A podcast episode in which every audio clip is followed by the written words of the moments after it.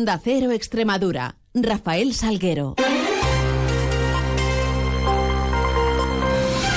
Muy buenos días, son las 7 y 20 de la mañana y tenemos 10 eh, minutos por delante para contarles noticias de Extremadura en este viernes 2 de febrero, en donde comenzará a amanecer en la región a partir de las 8 y 32 minutos. Ocultará el sol esta tarde-noche, sobre las 7 menos cuarto. Miramos a esos cielos que nos acompañan y lo hacemos con la ayuda de la Agencia Estatal de Meteorología.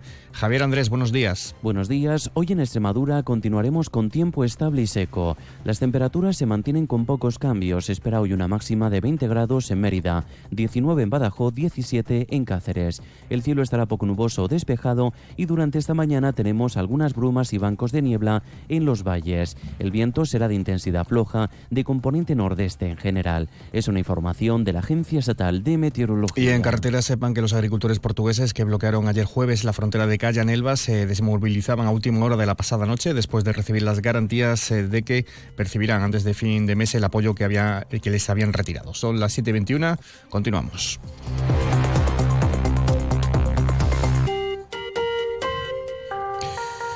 Y hoy viernes se van a aprobar los presupuestos extremeños del 2024 en la Asamblea de Extremadura. Son las primeras cuentas del gobierno de coalición entre PP y Vox, presidido por María Guardiola, tras el debate que ayer arrancaba de esas 900 enmiendas parciales que llegaban vivas, todas de la oposición. Hoy se votarán las mismas a partir de las 11 de la mañana, pero ya ayer eh, quedaba eh, a las claras eh, se vislumbraba que todas van a ser rechazadas por parte de PP y Vox, que mostraban su sintonía y su unidad de acción, en lo que fue un diálogo, diálogo de sordos. Así que todo apunta, como decimos, eh, que van a haber luz verde sin incorporarse ninguna de esas más de 900 enmiendas parciales registradas por la oposición.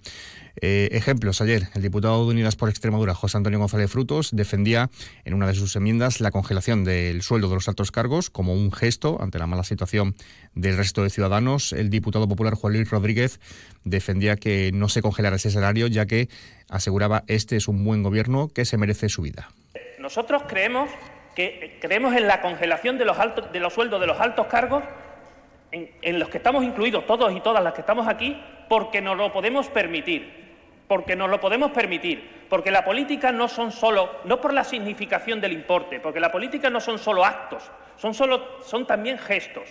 Y esto era una enmienda que se traía en el debate de presupuestos anteriores, pero porque era un mal gobierno. Y como era un mal gobierno, no merecía que se le subiera el sueldo. Pero es que este no es un mal gobierno, este es un buen gobierno, un buen gobierno que en seis meses ha sido capaz de bajar los impuestos a los extremeños y de poner a Extremadura en la senda del buen camino. Álvaro Sánchez Ocaña, desde Vox eh, se abría el debate de las enmiendas parciales, pero las consideraba las cuentas eh, de facto eh, buenas para todos los extremeños y, anunciaba que serán las primeras de muchas. José María Vergeles, desde el PSOE, hablaba de cuenta trampa-antojo y no participativa. Además, se emplazaba ya, en cualquier caso, a trabajar durante esta legislatura sumando esfuerzos desde la oposición. Nosotros hemos venido aquí a, debatir las, las, enmiendas, sobre todo a mejorar la, política de nuestra, de nuestra región, como así se está demostrando, y el resultado, en cuanto a, lo que usted ha dicho, que vaticina un resultado malo para ustedes, eh, he de decirles que lo que es malo para ustedes va a ser bueno para la región, va a ser bueno para Extremadura y, fruto de todo ello van a ser estos presupuestos que ya les adelanto van a ser los primeros de muchos en los que estaremos presentes. Sin embargo, nos queda todo este tiempo para juntos poder hacer una oposición constructiva y controlar la ejecución presupuestaria eh, que se realice por parte de la Junta de Extremadura de este presupuesto. Y en clave sanitaria, el DOE ha publicado ya hoy viernes la resolución por la que desde hoy mismo se elimina el requisito de uso obligatorio de mascarillas en los centros sanitarios de la región. Se había implementado esta obligatoriedad el pasado 10 de enero, aunque sigue siendo, eso sí, recomendable. Se hace tras la bajada de la incidencia de infecciones respiratorias agudas durante las dos últimas semanas de forma consecutiva. Actualmente esta incidencia está en los 400 casos por cada 100.000 habitantes, son casi 220 menos que hace siete días. El número de hospitalizados también bajaba en la región. Ahora mismo hay 235 personas ingresadas eh, por estos motivos. Y en clave educativa les contamos que la Consejería de Educación eh, va a crear finalmente 143 plazas más adicionales para la plantilla orgánica de los centros educativos en el próximo curso escolar 24-25. Así se decidió ayer en eh, la mesa sectorial de personal docente no universitario que se celebró en la capital extremeña. Y en clave turística, buenos datos para las pernoctaciones internacionales. La las que corresponden al segmento extrahotelero en Extremadura, que aumentaban durante el mes de diciembre más de un 106%, llegándose a las 10.281 plazas eh, ocupadas. Eh, también aumentaban las pernoctaciones eh, totales. Victoria Bazaga, consejera extremeña de Turismo, las valoraba estas cifras de forma muy positiva. Sin duda alguna, los datos que arrastra el mes de diciembre son muy positivos para el sector. Hay un crecimiento en todas las métricas que son interesantes para conocer cuál es la sintonía y con el proyecto que tenemos de gobierno. Y más allá de hacer una carrera por ser la región que más crece, lo que tenemos que valorar es que se está convirtiendo en lo que pretendemos, esa alternativa al turismo de playa y de grandes ciudades, alternativa de interior fuerte y potente que será la solución para desestacionalizar y conseguir que lleguen más turistas. Y un apunte sobre seguros agrarios. Les contamos que las indemnizaciones abonadas por agroseguro a los agricultores y ganaderos en Extremadura por los siniestros del 2023 se elevaban a casi 80 millones de euros, casi el doble de lo percibido en 2022. Además, se convierte en la cifra más alta de la región en los 43 años de historia de este seguro agrario. Noticias en Onda Cero Extremadura. Ya abrimos eh, página de suceso. Finalmente, fuentes del Instituto de Medicina Legal de Badajoz confirmaban, una vez practicada la autopsia, que el cuerpo encontrado en la noche del miércoles en las márgenes del Guadiana corresponde a Manoli Castillejo, la mujer desaparecida desde el 22 de enero. El informe también se apunta, el informe preliminar, se descartaban signos de violencia en, este, en el cadáver. Por otra parte, la Guardia Civil ha establecido un dispositivo para la búsqueda del vecino de Hinojal, de 79 años, que desapareció, eh, que, ha desaparecido. Está formado por este operativo por eh, agentes, drones, un perro especializado y el equipo de actividades subacuáticas. En concreto, va a arrancar a las 9 de esta mañana y contará con, más de una decena de agentes de, seguridad ciudadana, equipos eh, de la Guardia Civil, también de los GEAS, así como miembros de protección civil y personal voluntario de día que van a colaborar en esta, en esta búsqueda.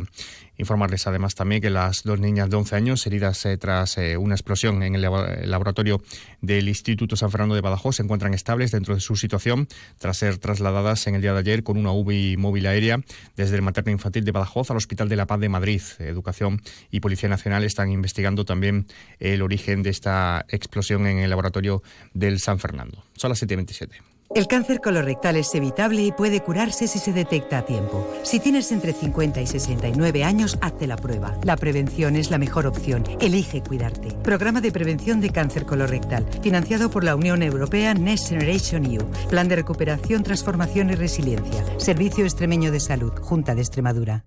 Flexibilidad. Dedicación. Confianza. Cercanía. Compromiso. Seguridad. ¿Y si existiese un banco en el que poder confiar? No existe un banco así. Existe una caja. Caja Rural de Extremadura. La Caja de Extremadura.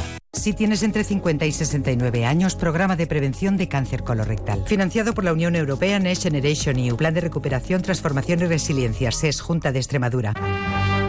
Caja Rural de Extremadura, la caja comprometida con la región les ofrece la noticia económica del día. La Autoridad Independiente de Responsabilidad Fiscal, la IREF, publicaba ayer la estimación del PIB de las comunidades para el cuarto trimestre del 23, de la que se desprende que Extremadura registró una subida del PIB del 0,6% en ese cuarto trimestre, que es el mismo porcentaje de la media nacional.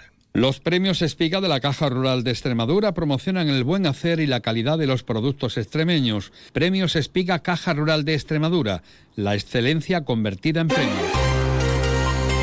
Y en previsiones hoy a partir de las 9 de la, mañana conoceremos el dato de desempleo correspondiente al mes de enero. Concluirá el debate con la votación de las enmiendas parciales a partir de las 11 en la Asamblea de Extremadura de los Presupuestos. Además, eh, hoy el ministro de Economía, Comercio y Empresa, el extremeño Carlos Cuerpo, participa en un encuentro con empresarios en la ciudad de Badajoz y mantiene un encuentro con alumnos de la Facultad de Economía de la Universidad de Extremadura, donde él mismo cursó estudios. Y por la tarde en Mérida a las 4 se va a reunir con la presidenta de la Junta y ofrecerá posteriormente una comparecencia de prensa.